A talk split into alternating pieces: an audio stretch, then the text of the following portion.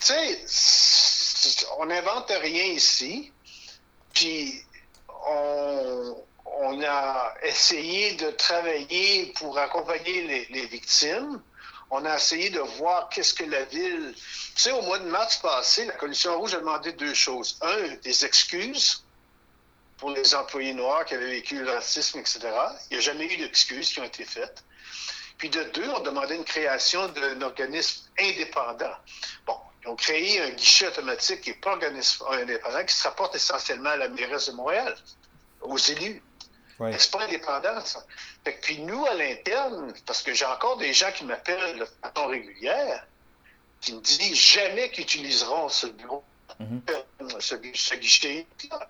Est-ce que ça se limite uniquement à Mme Manaï ou est-ce que c'est le système? Vous, qu'est-ce que vous comprenez euh, Mme Manaï a les poings et les pieds ouais. liés ou pas? C'est ça. Ben, elle, elle s'est laissée lier les poings et les pieds.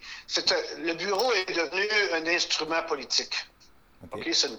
vous pouvez me citer, là, pour pour, euh, euh, comment je pourrais dire ça, donner une validation aux efforts de, de, de, la diversité et l'antiracisme de la Ville de Montréal. Mais en même temps, euh, on voit au travers de, de ces efforts-là, parce que les plaintes rentrent, les plaintes rentrent de façon, de façon à tour de bras. Sans, ouais.